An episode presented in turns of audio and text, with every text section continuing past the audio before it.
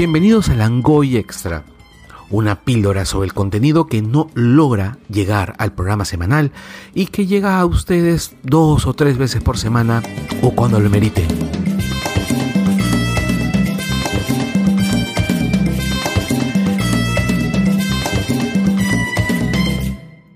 Bueno, John, ¿cómo estás? Oye, muchas gracias por venir aquí, por aceptar conversar conmigo sobre el tema de Bandersnatch. ¿Qué tal, Carlos? No, gracias por, invitarme. Bueno, John es desarrollador de videojuegos. Eh, definitivamente, Bandersnatch eh, tiene desarrolla, utiliza extensivamente una técnica que es muy frecuente en los videojuegos, que es inherente al videojuego, que es el de transformar la historia a través de las decisiones que vas tomando. Y que no es tan común en productos multimedia. Lo es, hay algunas novelas clásicas que son las novelas de Elige tu propia aventura. Está este texto de Cortázar, está famosísimo Rayuela, que definitivamente significó, bueno, es un parteaguas en la historia de la, literatura latinoamericana, pero son casos bien aislados. Sí, es cierto. Eh, es muy inherente de los videojuegos la interactividad. De hecho, es una de las cosas que identifica un videojuego es que es interactivo a diferencia de, otros tipos de medios de, entretenimiento, medios de, este, visuales o, bueno, entretenimiento en general, ¿no? Eh, es parte de la definición de un videojuego ser interactivo y además de ser, interactivo, ser eh, voluntario, ¿no? Entonces sí, me, pareció bastante interesante cómo es que esto se puede transformar y puede ser utilizado en, medios como series o películas, porque sea, no es fácil el trabajo que han hecho estos patas para conseguir que todas estas escenas se vean de manera tan fluida a pesar de, haber eh, bifurcaciones ¿no? en, algunas de ellas. Yo atribuyo esa, esa fluidez al hecho de que eh, cuando tú tomabas tu decisión pasaban unos tres o cuatro segundos en ambos, en, entre que tú tomabas la decisión y comenzabas a ver las consecuencias de ella. Entonces, imagino que eso debe ser el tiempo que han utilizado tanto los guionistas como los creativos para poder ir calzando ambas este, escenas. Exacto, sí, sí. Además, imagino, filmaron como 6, 7 horas de película. Sí, sí, es un montón. Sea, y bueno, yo, yo aún no he visto todas las ramas, pero cada vez que, trato de verla de nuevo me encuentro con cosas nuevas y wow, sí, es, es bastante chamba la que hay ahí. Ahora, eh, han habido algunos comentarios de algunas personas eh, en que dicen, oye, todo bien con la parte experimental, pero el, el producto en sí es bastante mediocrillo. ¿no? La, la, película no es buena, la historia no es buena, o sea, más allá de todo este tipo de, de curiosidades en cuanto a técnica, el producto no es bueno. Eh, sí, o sea, si lo ves como película, mm, yo creo que corta bastante el flujo de la historia. Mucha gente me ha comentado eso, que corta bastante el flujo de la historia que tengas que tomar la decisión. Y yo creo que es, en realidad, desde un punto de diseño, es ese tiempo que te demora este, acoplar las escenas y que son como 10, o sea, tendrás como 10 segundos en total para tomar la decisión. Hasta que la tomes habrán pasado unos 5 o 6 y tendrás que esperar como unos 4. Eh, y esos 4 segundos este, no se ven en un producto como un videojuego, por ejemplo. En un videojuego tú tomas la decisión y boom, ya ves, ves el, los efectos y eso lo hace mucho más fluido. Y yo creo que esto eh, de alguna manera ha, ha, molestado un poco a la gente este, que le corten el flujo de, de la película, ¿no? Ya, pero yo lo veo también desde el punto de vista de, película, ¿no? Como película en sí misma, ¿no? Yo veo la, película y a mí me parece, pues, súper, súper eh, planita, ¿no? O sea, no, no hay demasiada calidad. No increíble, sí. No, no, es, no es la película del año, no van a un Oscar ni nada parecido. Eh, me pareció bastante interesante, pero sí, pues de, de ahí creo que no, no pasa, ¿no? Sí, este, ahora, ¿qué es lo interesante? A mí me parece que hay un montón de cosas que son bastante interesantes en la película por el, por la manera como lo están tratando, ¿no? Primero que lo habían tratado durante los 80, cuando era el momento en el que las, en que las aventuras gráficas estaban de moda. Claro, en esos tiempos los videojuegos eran, o sea, sobre todo los videojuegos con mucha narrativa, eran basados en texto mayormente, ¿no? Entonces, e, ellos presentan este, este juego como un producto innovador también, ¿no? Dentro del contexto. Claro, mira, ellos mencionan el tema, por ejemplo, ¿recuerdas que citaron el juego del Hobbit? Claro, claro, sí. Bueno, yo, yo jugué ese juego. ok. Es, ese juego es de Ocean, de Ocean y es del, del 86 más o menos. Salió para varias plataformas, salió para Spectrum, para Commodore, para Amstrad. Yo lo jugué en el Spectrum de un amigo. Eh, yo, yo tuve el Amstrad, así que tenía menos juegos que mi padre que tenía Spectrum. Claro. Y porque estamos hablando de la época de los 8 bits.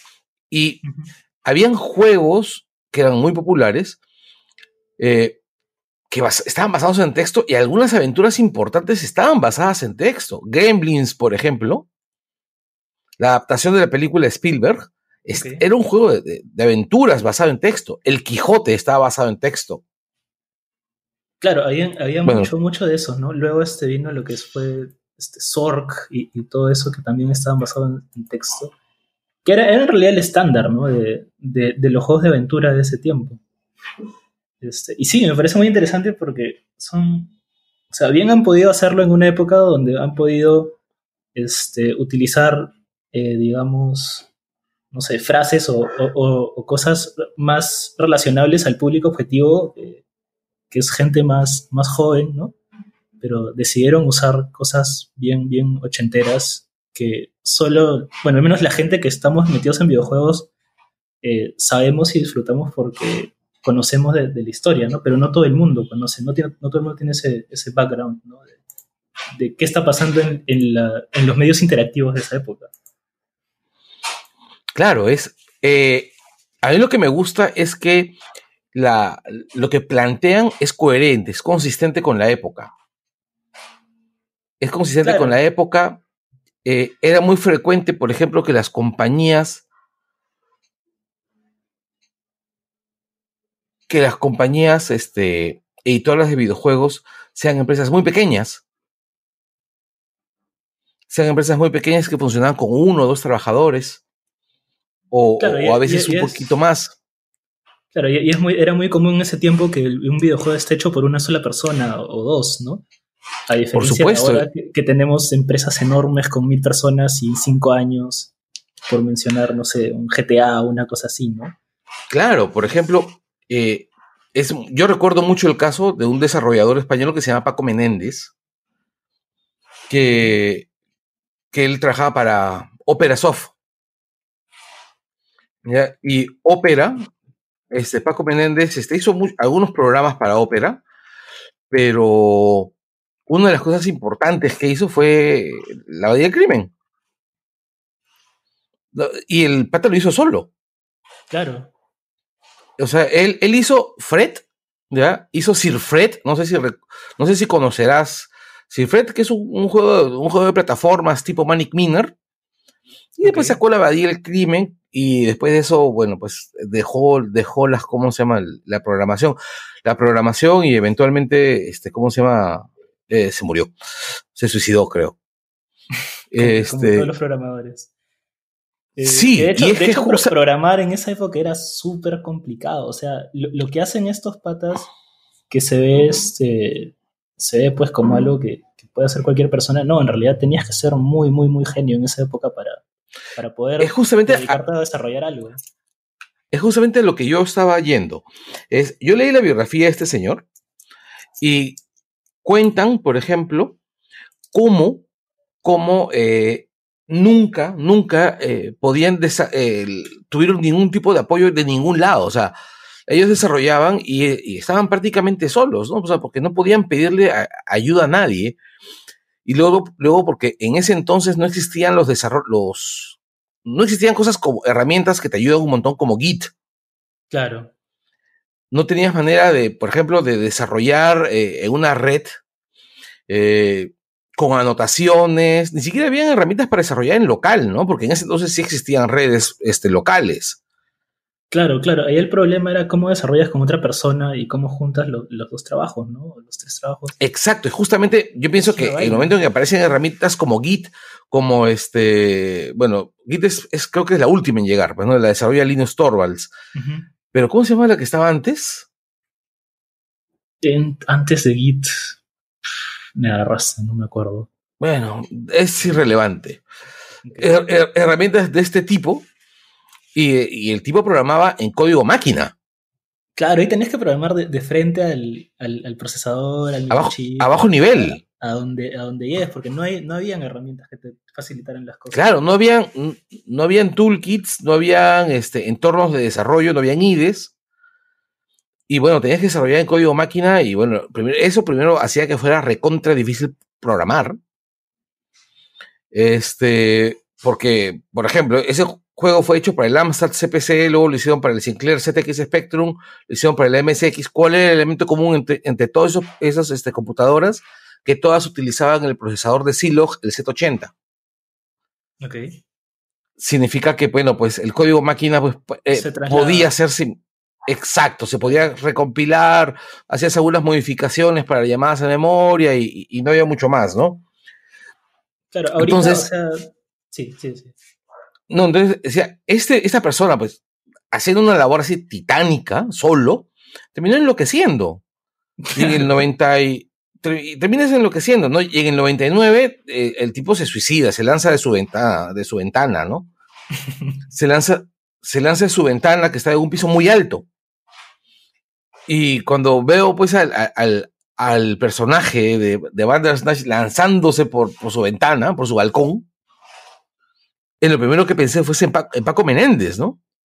Claro, es que mucha gente no sabe realmente lo, que toma eh, programar. Yo sé, yo, a mí me encanta mi carrera, pero es, es bastante agotador. O sea, salir de una sesión de programación de 3, 4, 5 horas es realmente agotador. Te sientes físicamente cansado, necesitas tomar aire, necesitas salir a caminar. Este, es bastante trabajo mental. Y, o sea, eh, y ahorita bueno, lo, que iba a decir hace, un momento, ahorita es muy fácil coger eh, un programa como, no sé, Construct o como Stencil o, GameMaker y tú teniendo una idea, agarrar, mover unos cuantos bloques que parecen rompecabezas y ¡boom! tienes un juego. Este, antes no era así, ¿no? Pero ahora sí, o sea, ahora, ahora las herramientas para hacer ese tipo de, de experiencias, porque realmente los videojuegos son experiencias. Los que creamos videojuegos no nos importa tanto el videojuego como producto en sí, sino la experiencia que, genera, ¿no? Si pudiéramos generar experiencias puras, sin necesidad de una máquina, necesidad de, un mando, un control, este, eso sería lo que consumiríamos, ¿no? Porque al ser humano le, encantan las experiencias. Pero, o sea, ahora, ahora, ahora es mucho, mucho más fácil, ¿no? Te lo digo yo que, enseño en, ciertos institutos eh, game design y game development eh, los chicos están empezando a 14, 13, 14, 15 años y ya están haciendo sus primeros prototipos y ya están viendo cómo generar experiencia. me parece bien chévere. Este, te quería preguntar más bien, ¿qué te pareció como experiencia la, película? ¿La disfrutaste? Estresante. A mí me estresaba. A mí me estresaba porque en principio estaba viendo la misma cosa por mucho rato. Volver. Y es una de las cosas que me pareció chévere de Netflix, es que cuando ya la experiencia, o sea, cuando ya tenías que revivir cosas de manera repetitiva, te las revivía en resumen.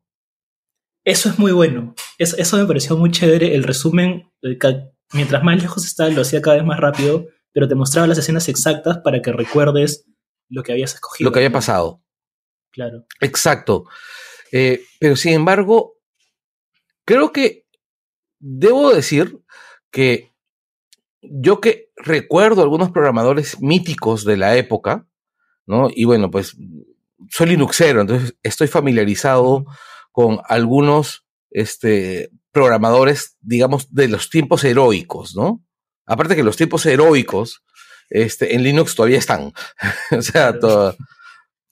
entonces, eh, recuerdo pues a Linus Torvalds, a, a, a Stallman, y cómo ellos, bueno, pues las historias de ellos programando solitos herramientas este, complejas, ¿no?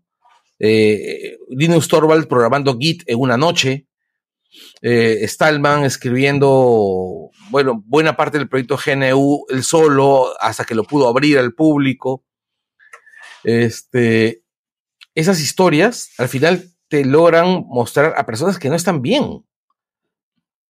Por ejemplo, este, este, no sé si tú recuerdas el caso de este programador John Racer, el que hizo el sistema de archivos Racer FS. Ok. Sí, sí, conozco el sistema. el, bueno, el tipo estaba quemado. El tipo estaba recontra quemado. ¿Ya? Está más quemado que el creador de Slackware. Es ¿Ya? Y el tipo mató a su mujer. Mató a su mujer y encima era, era este, ¿cómo se llama? Encima el tipo era un, este, ¿cómo se llama? La mujer, o sea, la, historia de este señor eh, es que él estaba, bueno, estaba mal, estaba mal y se, ¿cómo se llama? Se, creo que conoció a, su, mujer eh, en, uno de estos servicios de, novias rusas o algo así. ¿Ya? Y conoce, se casa con ella, o creo que la conoció cuando él vivió en Rusia, porque él también trabajó en Rusia, no, no recuerdo cuál es la historia de ambos. Tuvieron una relación recontra densa, así, se separan y el pata la mata. Wow. La mata y, lo, y, lo, y lo encierran. O sea, estamos tan llenos de estas historias de programadores locos. Claro, la, programación está, está, muy, muy, muy arraigada a eso de, la locura, ¿no? De la insania. no, eh, es justamente. Y, los dos personajes que te presentan en Bandersnatch, el, el programador, el, el, Jim Morrison de los videojuegos que, te que te presentan ahí, Colin. ¿Cómo se llama el protagonista? Eh, Wow. wow. Eh... no, igual, también yo. Mira, no recuerdo los nombres de los personajes. Y no recuerdo los nombres para que te des una idea de la poca impresión que me ha producido a nivel historia. Claro, ¿no? Claro, porque deberíamos. O sea, un personaje. Un personaje no. Bien construido lo recuerdas. Claro, lo recuerdas. Por ejemplo, y una de las cosas entonces yo veo todos estos personajes, Colin, el tipo está quemado, pero el tipo es, es un huevón mesiánico. es un Stallman, ¿no? Yo sí recuerdo a Colin porque causó bastante impacto. Al menos sus escenas son, son bastante fuertes. Eh, y me parece que están bastante bien armadas también. A mí Colin me recuerda un poquito, por ejemplo, el programador, porque es un programador seductor, un tipo, un, un tipo de líder, por ejemplo, pero seductor. A lo a lo, primer Torvald, ¿no?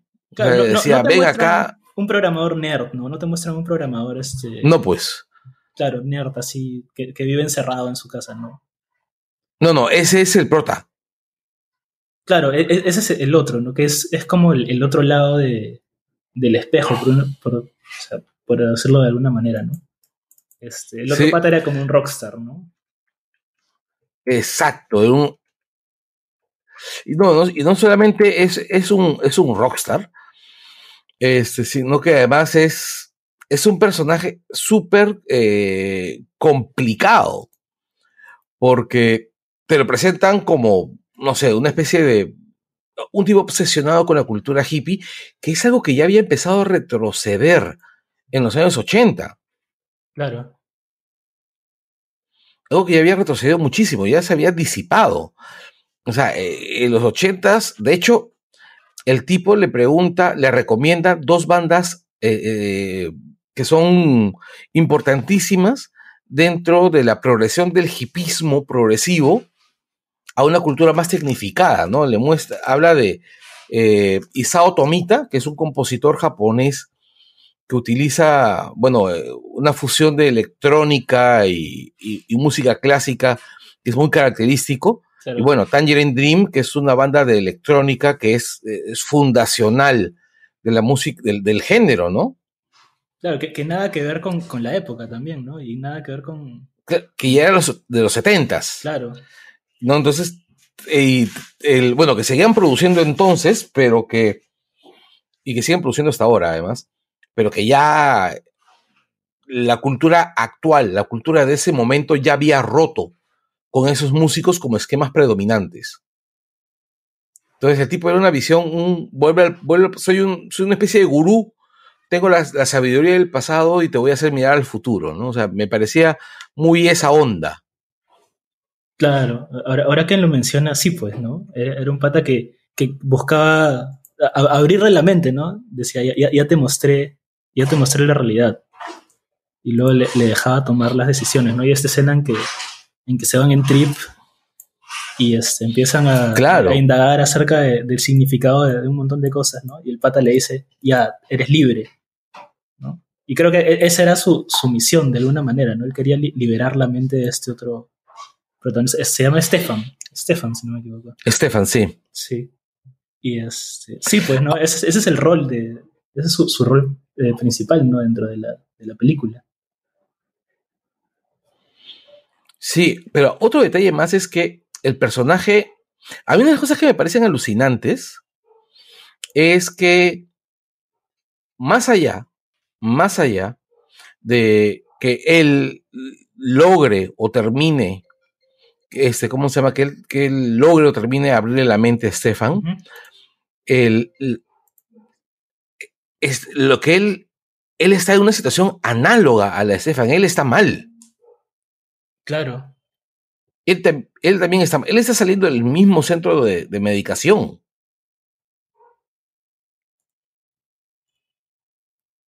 Sí, o sea, es, es, es bastante alucinante cómo estos, estos dos personajes que son bastante opuestos eh, terminan encontrándose, ¿no?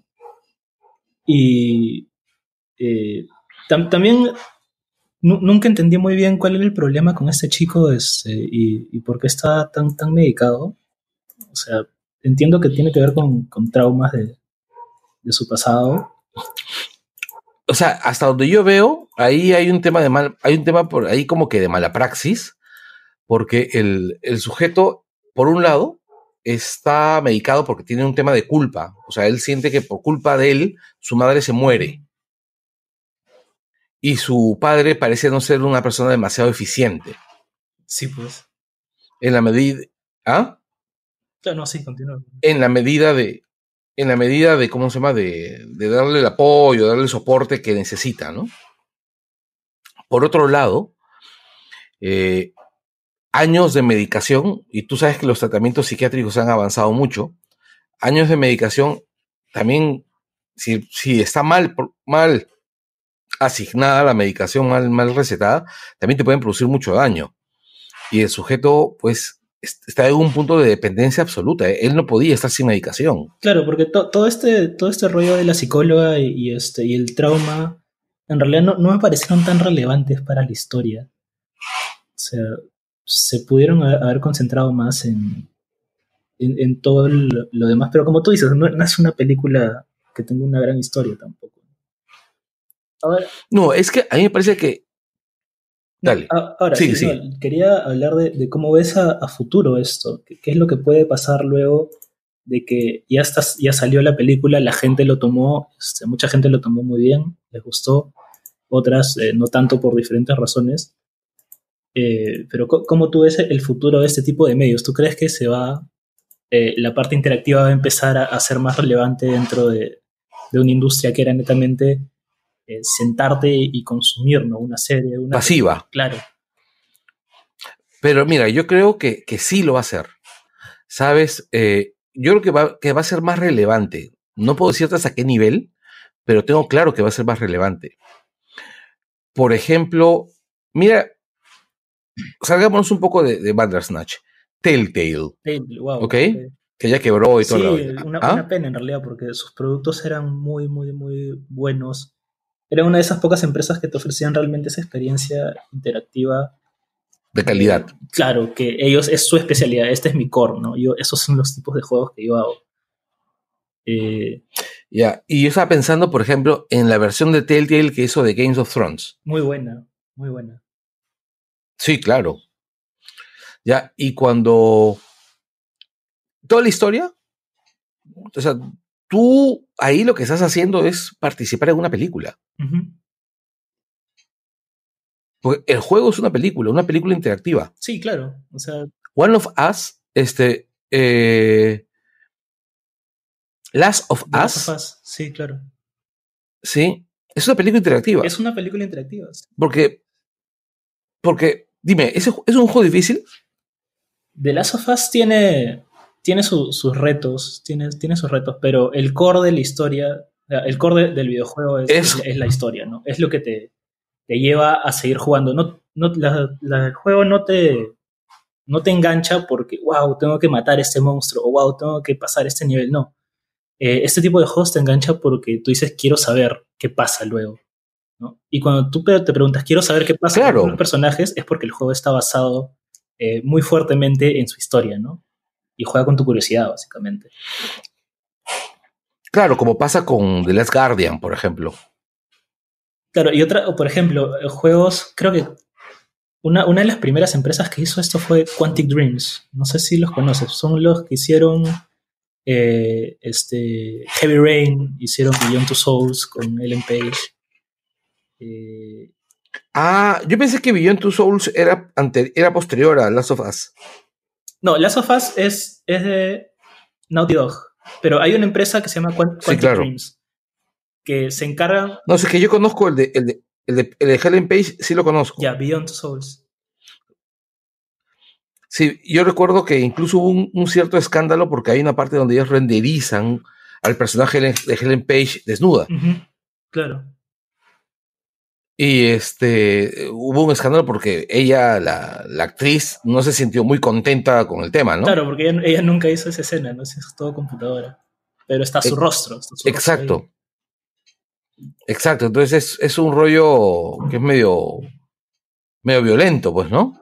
Claro, y este, este tipo de, experiencias que ofrecen ellos también son así, son muy, eh, muy visuales, muy de elegir eh, los caminos y ver qué pasa. Y realmente son, mucha gente no, no, los considera juegos, ¿no? O sea, de hecho, de hecho hay un debate dentro de la industria de videojuegos si es que estas cosas son o no son eh, considerados videojuegos, ¿no? Dentro de, dentro de un, una clase de definición, porque no hay una definición fija de videojuegos. Claro, es como, como por ejemplo, no sé, Gris, que es que es una cosa así también, una cosa que es pura historia, ¿no? Una narrativa donde tú participas, de alguna manera interactúas, sí, pero este, la interacción no es lo que, lo que mueve el juego, es, la, historia. O este juego Never Alone, este, Winter Tales, no, perdón, Fox Tales. Eh, el, de la niña... Sí, sí, Never, Never Alone sí, el de... Este, después está Gone Home también, ¿no? que es pura exploración. Eh, claro, o incluso está este eh, Valiant, Hearts. Valiant Hearts, que es, es, un, es, una, bueno, es una historia interactiva, ¿no? Estamos hablando de eso. Eh, este tipo de juegos es una historia interactiva. Tienen un tiempo en el mercado, tienen un público, de hecho, que, les gusta y los consume. Sí, no, yo, yo, yo los juego, de decir verdad. A mí me gustan ese tipo de historias. De hecho, Valiant Hearts es una historia que me sacó la mierda. Sí, es muy, es muy cruda. O sea, y eso es lo que tienen los videojuegos, es que pueden conectar de una manera tan fuerte eh, con, el, con el público, no con el jugador. ¿Por qué? Porque el jugador, eh, como, mencioné antes, parte del concepto de ser videojuegos es que tiene que ser voluntario. Entonces, tú, cuando voluntariamente te metes a una historia, estás aceptando de alguna manera esa realidad que se está mostrando. Y tú al, aceptar inherentemente le agarras muchísimo más cariño y muchísimo más apego este, a, lo que te muestran, ¿no? A que tú tengas una película, pues, este, en el fondo y está sonando mientras estás haciendo otra cosa eh, y a los personajes les pasan un montón de cosas, pero tú ni enterado, ¿no? Porque la película no, te necesita, no te necesita para seguir moviéndose, ¿no? Ahora, yo creo que justamente es, ahí has dado el clavo, porque el movimiento de Netflix es evidentemente fidelizar a la gente que siga comprando su producto. Para comprar, para que la gente compre su producto, tiene que tener cosas que los, que los amarren, que los hagan sentarse totalmente atentos. Netflix no tiene ahorita pues un Game of Thrones, no tiene un Mad Men, no tiene una serie así de, de, Eso. con ese nivel de adictividad. Ya, el, pero productos como Bandersnatch te sientan cinco horas frente al televisor. Claro, fácil, ¿eh? Fácil. O sea, porque no, es que tú lo ves una vez. Porque quieres ver. no, te sientan sin, para poder encontrar todos los finales son cinco o seis horas. Sí, fácil. Ya, y de hecho, vas a verlo no una vez, de repente lo ves completo, lo verás una vez, pero verás las otras veces de manera incompleta, tres, cuatro veces. Sí, de hecho, de hecho es lo que me pasó a mí, ¿no? Yo lo vi una vez este, y luego dije, no, pero ¿qué pasa si hago esto? Y salí y este, lo vi de nuevo y luego otro día me acordé que estaba ahí y dije, oye, y, a ver este, esta rama y plum, me fui por otro lado y lo vi de nuevo. Entonces tiene esa, esa replay. Pero claro, tú lo, Claro, tú lo has visto, también me imagino que por un tema de curiosidad profesional. Sí, de hecho sí. Este, de hecho me, me causó mucho miedo en algún momento porque dije, este, o sea, los videojuegos hasta...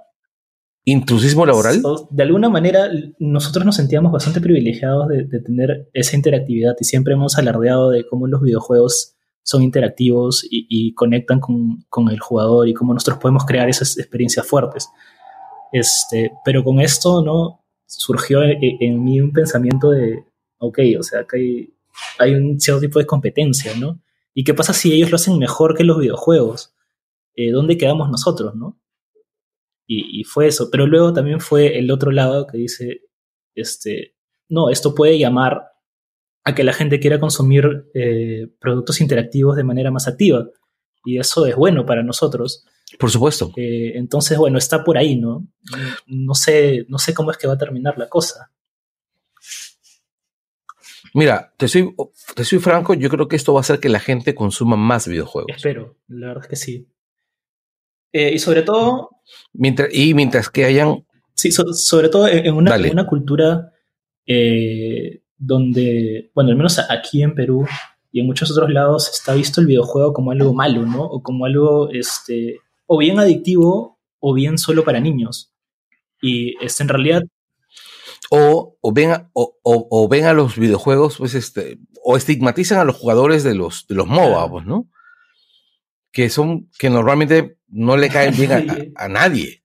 Es que los MOBAs, claro, es que son. No, claro, o sea. El... juegos competitivos se llevan mucho, mucho de tu alma en realidad. Es bastante pesado. Eh, pero sí, o sea.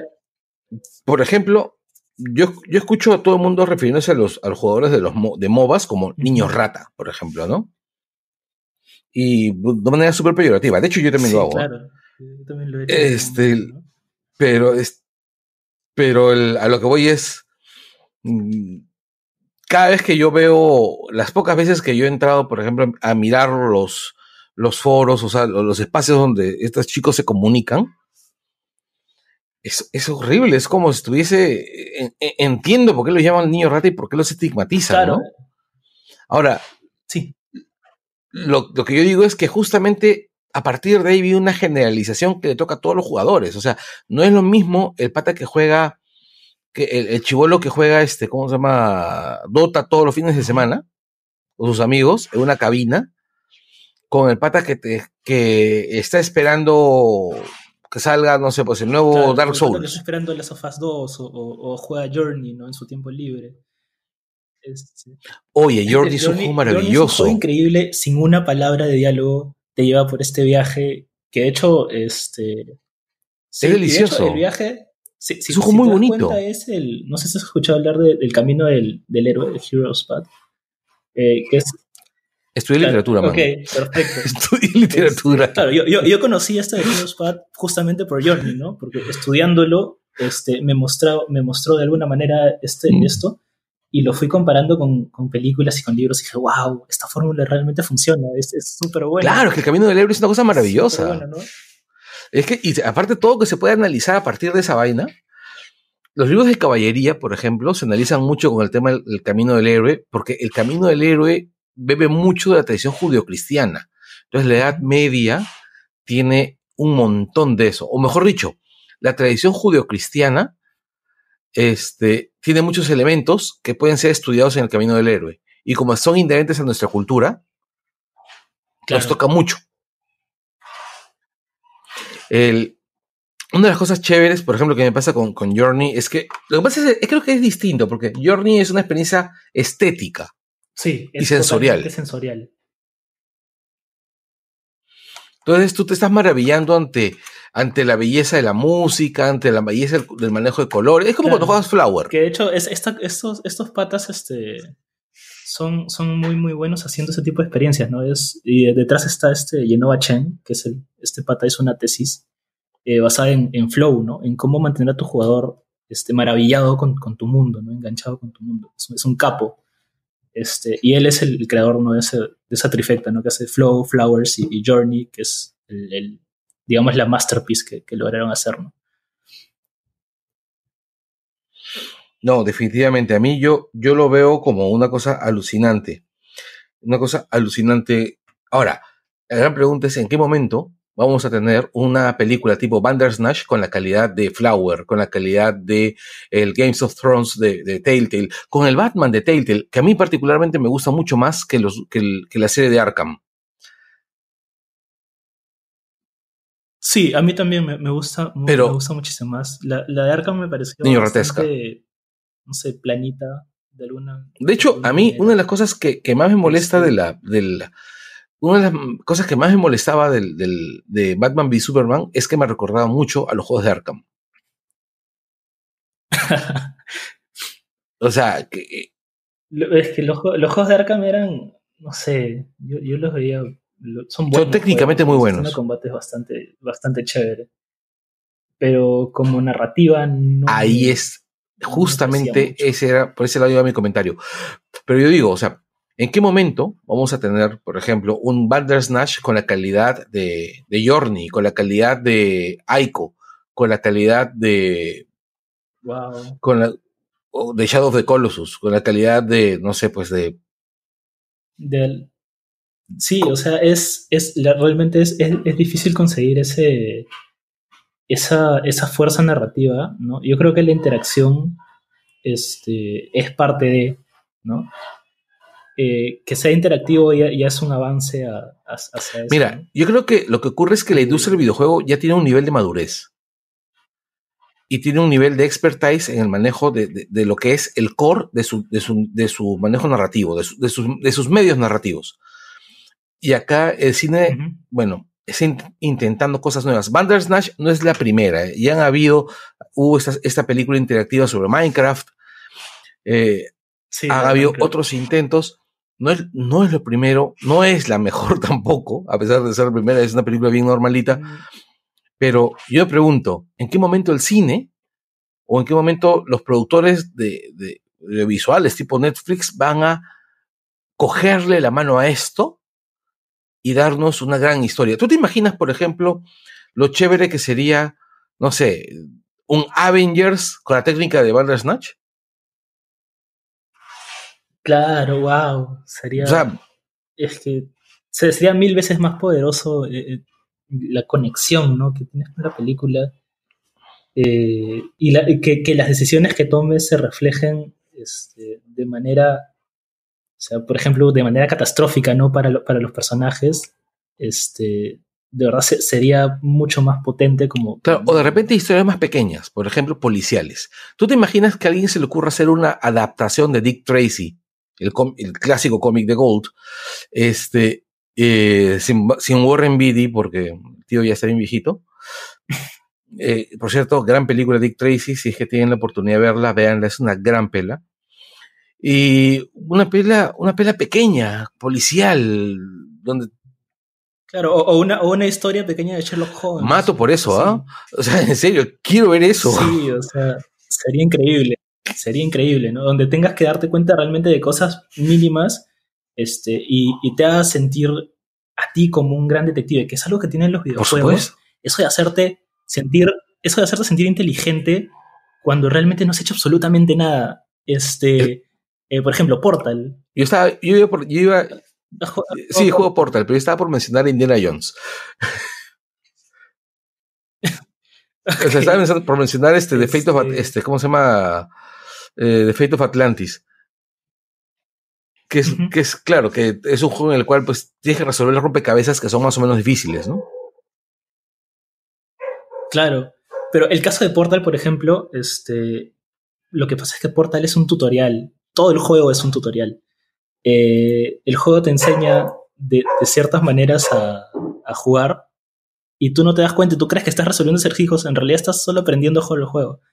Y este, te hace sentir súper inteligente cuando en realidad el diseñador te ha llevado de la mano y te ha resuelto todo por ti.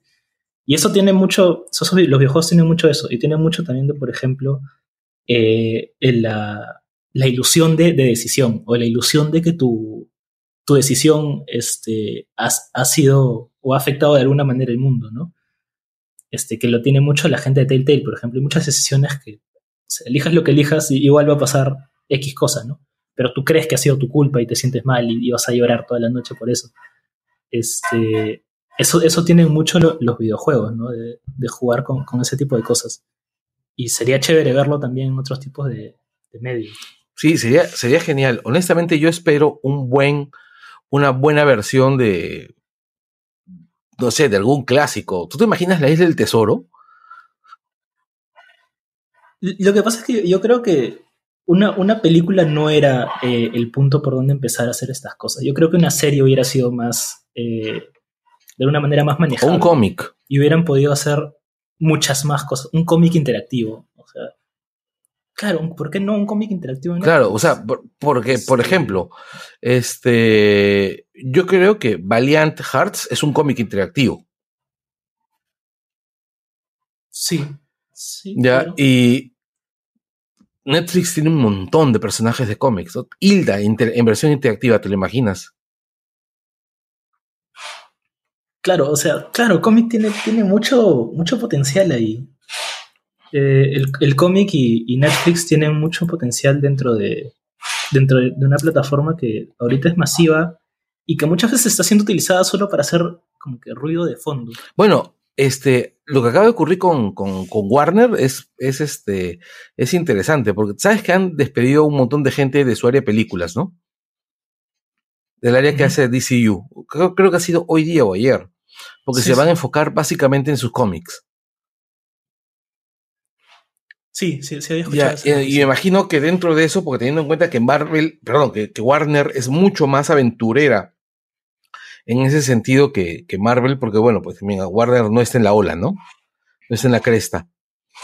Este. No, pues. Y yo estoy convencido que van a terminar intentando algo nuevo. Sería interesante, ¿eh? yo espero que sí, la verdad. Sí. Este, y también espero que a, través de todas estas cosas eh, la gente logre darse cuenta que los videojuegos son un medio de comunicación bastante poderoso.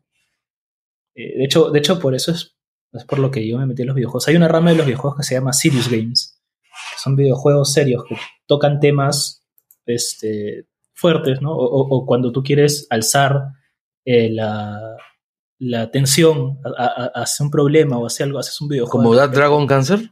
Eh, exacto. horrible videojuego. Dragon Cancer. Horrible videojuego.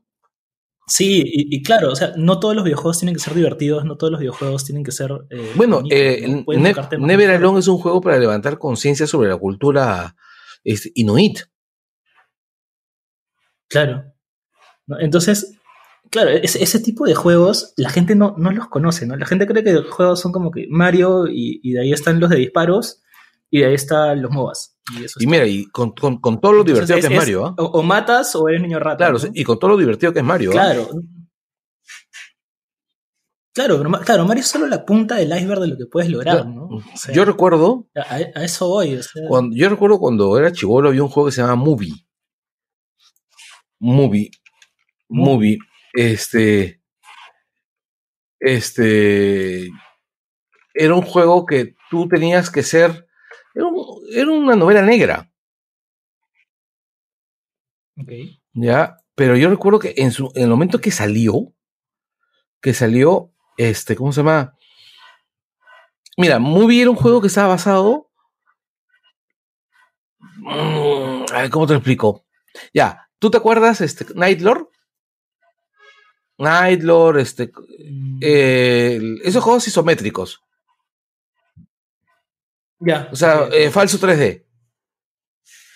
Ya, ya, y acá tú eres un detective privado, sí, pues tipo Sledgehammer, tipo, este, ¿cómo se llama? Tipo Magnum, ¿ya? O sea, un detective privado de, de toda la vida. Los- los- esos detectives privados de los años 30 que serían en las películas negras.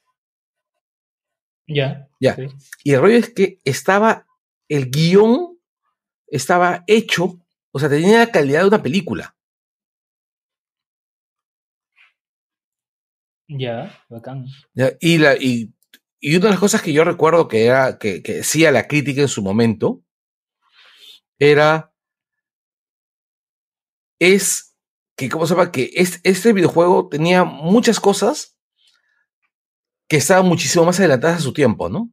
Sobre todo en términos narrativos. Un- una de las cosas que, una conversación que yo tuve con un amigo que tiene mi edad, este, es, ¿recuerdas Movie? Movie, pudieron haber usado el guion de Movie en vez de Bandersnatch. Claro, que ya estaba armado de alguna manera, ¿no? Sí. Pero bueno, pues. Yo creo, yo creo que yo creo que hay, mucho espacio ahí. Este, a, a mí, yo cada vez que, que me encuentro con, con padres o cada vez que me encuentro con, con este, personas que dicen que, que sus hijos quieren dedicarse a desarrollar videojuegos, siempre trato de mostrarles este, este, esta cara de, de los videojuegos, ¿no? Como medio interactivo, como medio de, de expresión de alguna manera. Este, que me parece que es muy fuerte y que no, los, no está siendo tan explotado como debería. ¿No? O sea, bacán los juegos para distraernos, bacán los juegos que, que queman tiempo y todo eso, ¿no? Pero hay más ahí para ser utilizado. Y yo creo que Netflix eh, o sea, está ayudando de alguna manera a alzar el. a- a llamar la atención hasta ese, a ese tipo de experiencias, ¿no? Lo que me parece bien chévere. Es súper importante. Es súper, súper, súper importante. Y bueno, pues queda, queda cierto tiempo hasta que empe- empecemos a ver buenos productos. Al final, eh, creo que Bandersnatch es un muy buen primer intento. Sí, exacto. Es un- yo, yo, yo lo calificaría así, ¿no? Como un muy buen primer intento. Sí, es un. No es la, la película del año, pero eh, es un muy buen primer intento para, para hacer cosas nuevas. ¿no? Sí, es un muy buen primer intento. Este eh, no es el producto terminado. Así que va a venir más cosas. Va a venir más cosas. Hay que esperar nada más.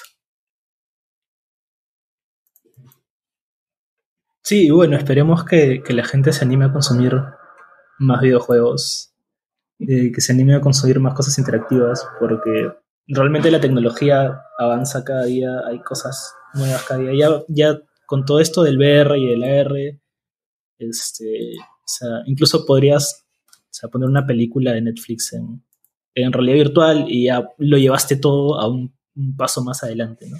Por ejemplo, ¿no? Además, Claro, yo, yo no me atrevería. im- Imagínate Bandersnatch con Oculus, ¿no? Una cosa así. Claro, ¿no? O sea, con realidad aumentada, ¿no?